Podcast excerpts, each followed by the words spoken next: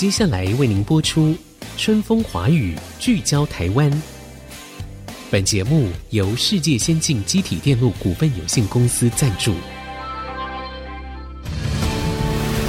探索台湾新力量，开拓未来新视野。春风华语，聚焦台湾。沈春华主持。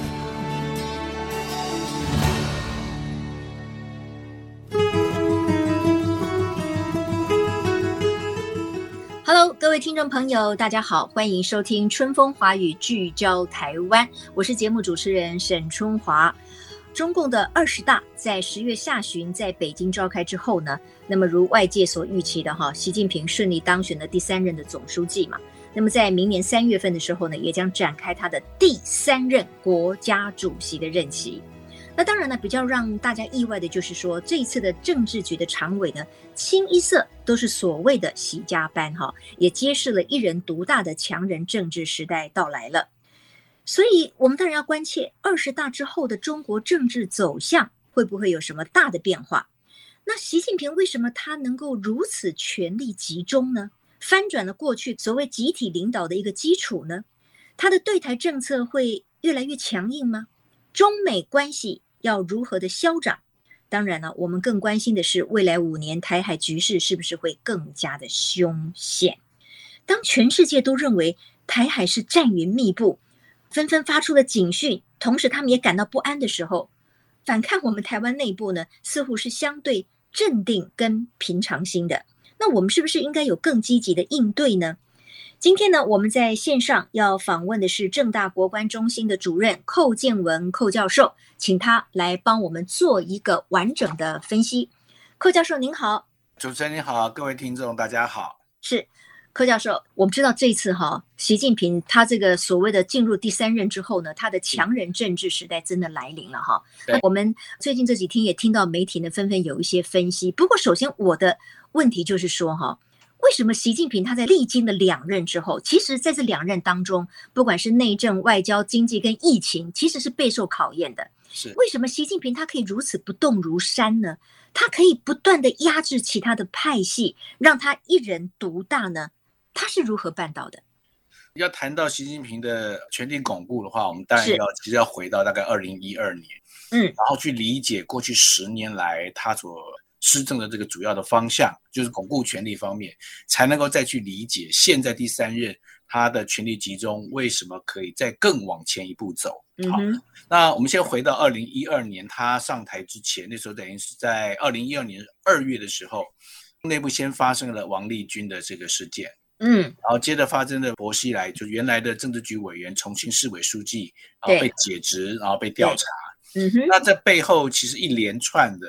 整个原来多头马车的格局，就是派系林立，有各有各的山头，这样子的情况呢，出现了很大的变化。有很多的这个山头是因为政治野心集团的原因，或是因为腐败的原因被抓了。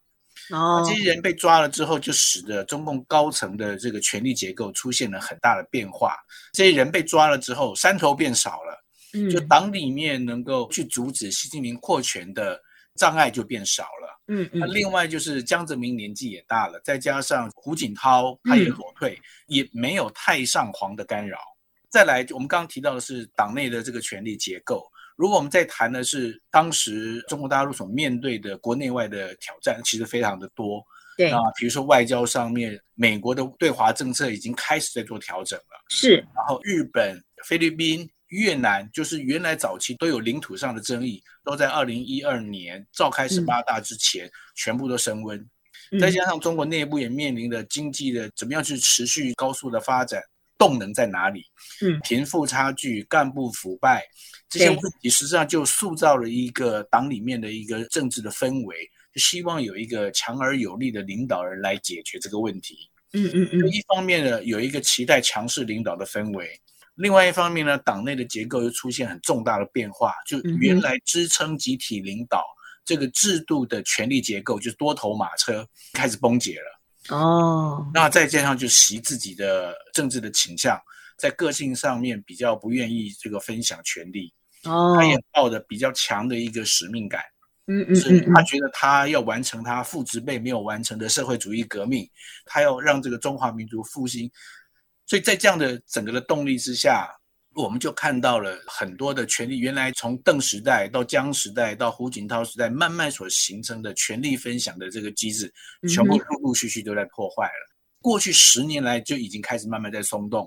嗯，那到现在的话是彻底的，这些权力分享的机制呢，通通都被移除掉了。最简单的一个例子，原来有六十八岁划线离退这样的一个限制，人事任命布局里面，我们就可以看到，除了他自己六十九岁不退，那那我们可以理解他想第三任。对，但是呢，也有一些人超过六十八岁的人没有退，像军委副主席张永祥七十二岁，王毅呢，呃是六十九岁，一样入政治局。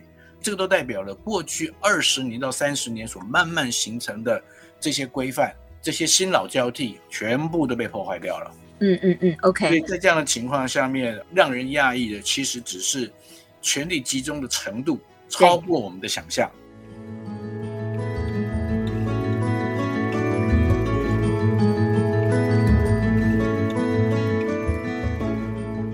对，刚才呢，寇教授帮我们分析的这个问题哦，我想大家就当然可以一窥为什么习近平可以在呃两任之后哦，他的权力竟然可以更加的集中。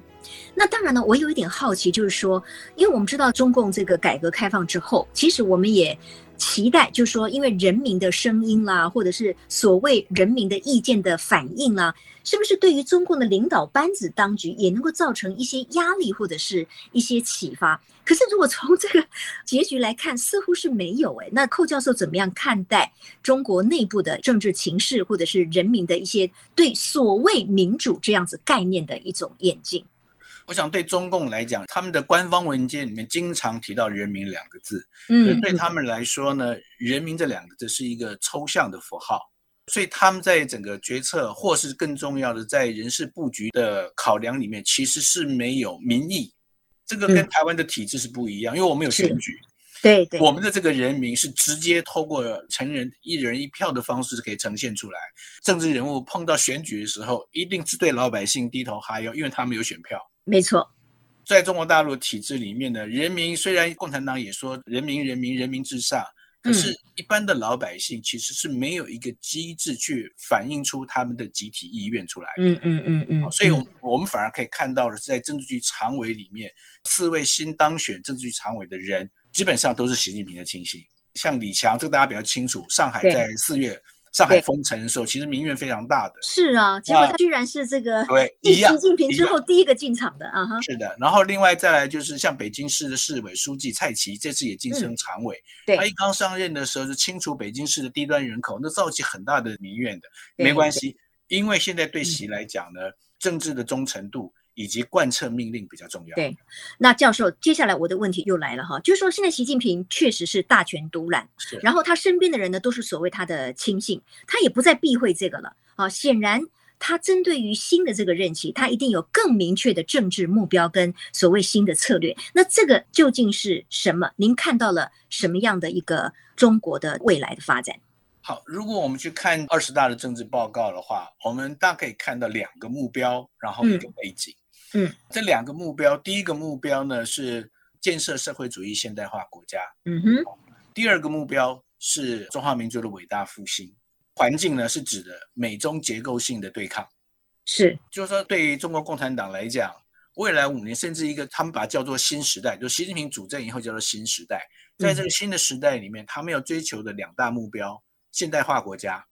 中华民族的伟大复兴，可是这个现代化国家很重要，就是它前面加上了社会主义四个字，是。意思是说，这个现代化国家不是西方资本主义的那种现代化国家，嗯，他们要走自己的道路，所以在这次二十大报告里面，其实呈现出了很多社会主义的思想，比如说讲求平均，讲求政府的对于市场的干预，全部都被写进去了。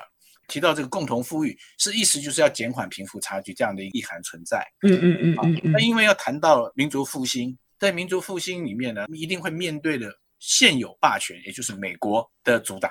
嗯，所以在军事方面，在外交上面，它甚至在对台方面，都呈现出来了我刚刚所提到的那个环境，美中对抗的环境。比如说外交的部分，他就会提到说反对霸权主义。那霸权指的是谁呢？当然指的是美国。他在军事的部分，他会提到说，建设战略的这个震慑力量，当然是指的，比如说像核武哈。嗯那核武对的谁？其实核武当然是对的是美国。嗯嗯嗯。或是在对台的部分，他有提到说反外力干涉跟反台独。对。那他把反外力干涉放在前面，反台独放在后面。嗯嗯。外力指的是谁？还是美国？还是美国？所以对中共来讲，他的认知在二十大的报告里已经很清楚可以看到，当他要达成社会主义现代化国家以及民族伟大复兴的过程当中，美国一定是最大的障碍。将来，我觉得未来几年美中关系恐怕还是会处于冲突大于合作这样子的一个状态。OK，呃，我觉得这段的分析呢，寇教授呢，让我们对于这一次呢，中共在二十大之后的一个可能的走向，以及习近平个人为什么可以如此大权独揽呢，有了一个比较完整的一个看法哈。那我可能要先进一段广告哈，广告之后呢，我们要请寇教授再来谈一谈。当然，也有政治观察家认为说，当习近平第三任之后，那么两岸就走入所谓的关键五年。其实我认为过去这几年，两岸每一年都很关键啊，但是 习近平的第三任。那是关键中的关键哈，那为什么会这样子？可能跟它的历史定位啦有关哈。那对于可能爆发战争的时间点呢，大家全世界都是揣测纷纷。那台海的危机真的是越来越高了吗？我们进一段广告之后，马上再回到春风华语聚焦台湾。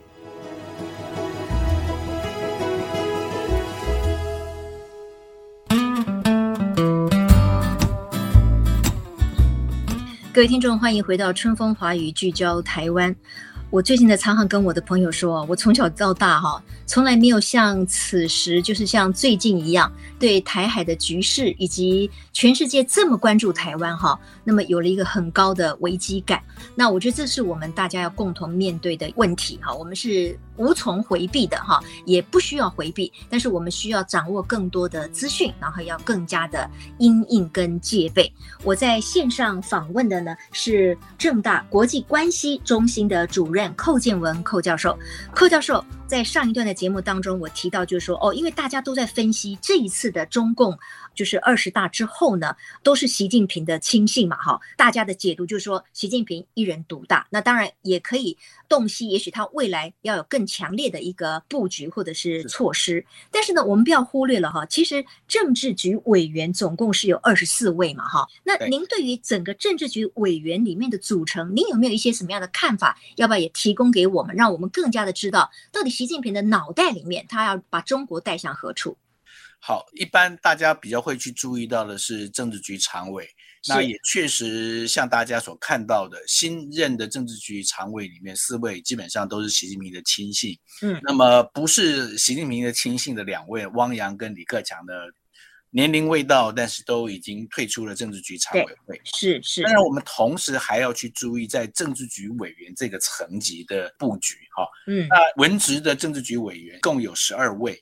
嗯，其中其实我们可以看到有好些位是很典型的技术官僚出身的哦，有三位呢是军工产业出来的，嗯哼，有一位是环保的，像现在已经接了上海市的市委书记是陈吉宁，嗯，有核能的，他现在也是中央书记处的书记了，嗯，然后还有公共卫生领域的医生专业的，哦哼，所以我们其实可以看到。虽然说我们都说习近平重用他自己的亲信，嗯，但是我们里面呢，我们还是可以看到一些蛮专业的一些技术官僚。嗯，那当然我们可以解读，因为过去十年来，其实习近平在不断的在干部队伍里面进行换血，能够存活到现在的，会被提拔出来的，大概都是习近平起码可以信任的人。对，但是即使在这样的情况下面，他并不是全部的只看红不看专。还是可以看到一些人，嗯、他可能是既红又专的人，是是是。那这些人可能背后也代表了有一些比较年轻，在政治局里面，大概一九六四年出生的，有好几位都是类似的技术官僚。嗯嗯嗯嗯。将来会不会是习近平？他虽然我们都说没有接班人，他会不会也在安排一些人选？嗯、起码我们可以看到有一些他觉得有能力的技术官僚，嗯，那政治上面又很可靠的人。特别把他提拔到政治局里面来。OK，那教授您提到了，就是说我们除了观察这个所谓的政治常委之外呢，我们要观察那个政治局委员的组成嘛，哈。那难道您刚才说的这些所谓技术官僚的这种组成，跟过去有很大的不一样吗？过去他们的政治局委员里面没有这些比较呃所谓既红又专的技术官僚吗？当然，过去也有八零年代很多像胡锦涛、温家宝，嗯、甚至江泽民，其实他们原来都是技术官僚，是都是理工科背景的。嗯，但我觉得现在稍微有点不一样的是在于，比如说国有企业里面会从这个军工啊、航太啊、航天这些国有企业里面，把高阶经理人把他调到这个党政部门来工作。在过去，大概都是石油系统的，可能有电力系统的人。嗯，可以转到党政机关来。那现在反而是石油跟这个电力系统都转不过来了。嗯，那以往的军工啊、航太啊这些是不会转到党政职务来，现在会了。所以习近平用的是过去比较不受到重视、没有办法转移到这个党政岗位上来的军工、航太、航天这方面的专才。是 OK 好，那除了我们去解析这一次呢，中共的二十大之后的人事的布局之外呢，当然我觉得对我们台湾来说哈，我们最在乎的就是说，当台湾遇上了所谓的袭强人，两岸是不是真的要走入关键五年哈？另外一个，就像我前面所讲到的，寇教授为什么？全世界各个国家都在为台湾紧张，那更不要说美国啦。哦，他也制造很多的这种紧张的讯息呀、从预估什么五年之后啊、七年之后，到现在就说可能什么明年、今年诸如此类的，就是说把这种战争的预测的时间呢，就是纷纷的揣测。这个你觉得我们应该怎么解读？还有就是说，我们台湾内部其实相对于国际社会的紧张哈、哦，我们好像相对很淡定，这到底是好？还是不好，还是说我们应该要随着局势的演变，我们要更多的因应的策略？好，我想第一个就是有没有动武的意图，跟军事上的准备，这两个要分开来。是有一些外媒也好，外国人士或是我们自己的专家学者在评估的时候，他可能是指的是军事准备上是几年、几年、几年。嗯，比如说有人说二零二七年，实际上是指的二零二七年解放军建军百年的时候。他们可能应该要达到军事行动攻台这样的军事准备，嗯，可是我们知道一个战争不会只有军事准备好而已就会发动了，还涉及到的意图，就是有没有动武的这个动机，是强烈动机，我觉得那个部分也同样要考量。那如果我们把前面这个意图的因素加进来的话，那其实变数就很多了。比如说，它可能会涉及到台湾内部的变化、政局的变化、大陆内部政局的变化。甚至美国政局的变化，美国外交政策的变化，嗯，这个时间点实际上就没有办法说什么二零二七啊、二零二几的。对对，没错。那第二个，其实我们要了解中共的对台政策的话，除了看二十大报告，可能也要看一下今年八月佩洛西访台之后，啊，中共所公布的第三个对台政策白皮书，谈的还蛮清楚的。也就是说，一般我们台湾的学者，我们同行在讨论的时候，都会觉得。这次呢，对台政策的部分，二十大的对台政策部分，是我们能够预判最准的。最准的原因是因为第三次的对台政策白皮书实际上已经出来了，所以我们了解了第三次的对台政策白皮书，其实就知道未来五年中共的对台政策的大致上的走向。简单来讲，和平统一仍然是中共的优先考量，但是他们一定会准备好军事上的这个准备。这不管是两岸的关系好不好，他都会做。嗯，再来就他的目标，如果我们从总体来看，我把它叫做祖国完全统一，促统当然是他们的目标。那完全这两个字呢，实际上是重要的。也就是说，在他们的规划中，他们并不想要有一个类似一九九七年香港回归初期的那种两制，他不要那种。那完全意思就是。等于是要比较彻底的，所以我们可以看在第三次的这个对台政策白皮书里面，就把台湾可以保有军队，这原来在叶九条一九七九年的时候，老共官方是有讲过，这个话呢已经不再出现了。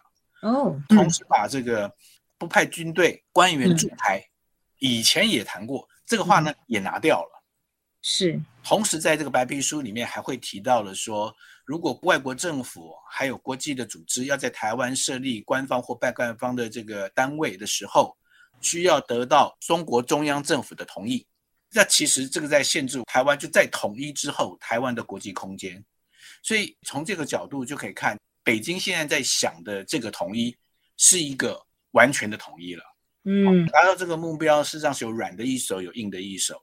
对，软的一手也是在中共对台政策里面常常会提到的，说呃社会经济的这个融合发展，所以它就有什么惠台三十一条啊，柔性的吸引这个台资啊，嗯、啊台湾的商人啊，甚至年轻人到大陆就业这些活动，这些政策是有的。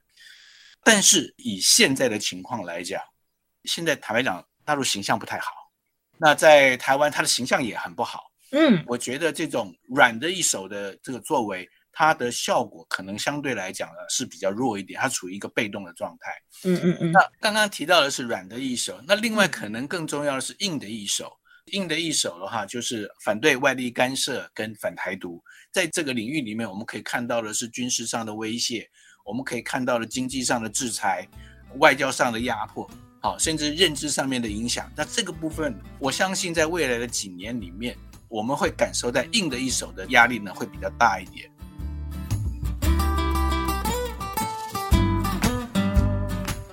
是这个教授刚才提到了一个所谓的。呃，如果发动战事的话呢，除了他的军事准备好了之外，很重要的就是这个意图嘛，哈。是。那当然就是说，发动一场战争，它的正当性也是非常重要的。对。那您觉得，就是说，爆发的这个俄乌战争，对于中共来讲，会不会真的有某一种的警惕性？哈，就是因为你看哦，乌克兰居然可以一路打得这么漂亮，让俄军呢，事实上呢，在很多时候呢是节节败退的哈，那也承受了很高的压力。所以如果说，中国人不打中国人嘛？那就是说，如果他要发起这个战争的话，他会不会在这个所谓的战争的正当性上面，对他们来讲也是很重要的？因为我们不希望战争发生，因为没有赢家，尤其我们台湾会更惨。但是我们要如何去止战这件事情，是不是我们应该更花点力气，大家来朝这个方向去思考？其实我们当然要特别要去注意这个部分了哈。我记得前一阵子裴洛西访台之后。解放军进行军演，我记得我有教过的一个陆生，他就发讯息给我，他跟我说：“老师，我们在见证历史吗？”他就讲到了，就是说现在这一代的，比如说呃大陆的大学生哈，年轻人也好，其实民族主义是高涨的。哦，那台湾这边的年轻人呢，其实对大陆是也是认识比较少一点，或是比较没有时间意愿去了解。应该说相对是排斥的吧？呃，我觉得这个跟阿扁时代的两岸关系稍微有点不一样。其实阿扁时代的两岸之间的民间的关系没有那么那么对立。嗯，那现在来讲，我觉得是一个对立的状态，就是政府对立我们可以理解。嗯，啊，但是民间也对立。好，一边是民族主义高涨，而另外一边可能是仇中反中，加在一起的时候，是政府跟政府的关系不好，民间跟民间呢又相对比较仇视。当然，对台湾来讲，因为台湾又毕竟是比较小，好，嗯，对台湾来讲，其实不是一件好事情。嗯哼，那教授您认为哈？那当然了，我刚才提到的就是说，我们应该要尽一切的可能来止战嘛，对不对？我们当然是希望和平的嘛。那你觉得我们政府应该如何降低台海两岸的紧张关系？那大家也认为说，那应该要恢复对话。但是当然，恢复对话也不是只有操之在我，对不对？您觉得我方政府到底要做哪些事情，才能够让台海的紧张局势可以降低，同时也降低这个美国在当中扮演的角色。我觉得现在恐怕两岸之间就是一个僵局，主要的原因在于大陆他也采取了一个比较强硬的一些做法，就是他不让步。嗯、坦白讲，在二零一六年小英刚上台的时候，他不是没有尝试抛出一些橄榄枝出来。对，他当选了，但是还没就任的时候，曾经接受《中国时报》的采访，讲了很大的一大段话。嗯、那但是北京没有接受啊。那经过了他就职的五二零的这个讲话之后，北京原来是考虑接受，但个几个小时以后，他们官方的智库学者就是说这个未完成的答卷。嗯，那我觉得就小英来讲，他会觉得他也释出善意了，但是没有得到北京这边的适当的回应，所以他也不会再让步了。是。好，我们知道呢，蔡总统在今年就是二零二二的国庆谈话当中呢，他有讲到一段说，在理性、平等以及相互尊重之下，蔡政府愿意跟北京当局寻求双方都可以接受的维持台海和平稳定的方法。寇教授，您认为这番话也算是善意的回应，也是递出橄榄枝吗？我想，就民进党立场来讲，这已经是他可以做出最大幅度的的善意的讲话了，嗯、但是是没有办法进入到中共官方可以接受的范围里面。嗯哼，所以我刚刚为什么会说僵局的原因，是在于双方各自有各自的立场。对，那他们其实之间是没有交集的。嗯嗯嗯。那这个没有交集的，所以这个对话的部分，比如说老公就会说你一定要接受九二共识，可是就民进来讲，他一定不会接受九二共识。对。这个就僵住了嘛，就是没办法往前了嘛。对，这就是我刚刚为什么说是一个僵局。对。而在这个僵局情况下面呢，其实民进党政府它可以有的政策选项也是相对变得会比较少一点。比如说，他一定就会跟着美国走。嗯嗯。因为他不可能跟大陆有和解的空间在，双方是没有话好谈的。嗯。所以一定是加强跟美国的联盟，这也是我们过去几年所看到的。那另外一方面，我们当然一定要还是做好军事上的一些准备啊。嗯，那这个部分，我相信不管哪一个党上来，以现在的情况都知道，台湾必须要去强化它的军事上的准备。但是在联盟关系上面，我觉得民进党政府当然他唯一的选择，大概就是要跟美国是紧密的结盟在一起。是 OK，今天因为时间的关系哈，虽然我们还有很多问题想要请教寇教授，但是我们相信呢，之后我们还是有机会呢，继续让大家呢一起来了解台海的局势哈。毕竟台海两岸的互动呢，真的走到了一个历史的关键时期，从民间到政府哈，从产业界到学术界，其实我们都要更加的注意。今天非常谢谢寇教授，谢谢您。好，谢谢主持人，谢谢各位听众。好，也谢谢各位听众今天的收听。我们下周同一时间，春风华语聚焦台湾，空中再见，拜拜。本节目由世界先进机体电路股份有限公司赞助，探索真相，开拓未来。世界先进公司与您一起聚焦台湾。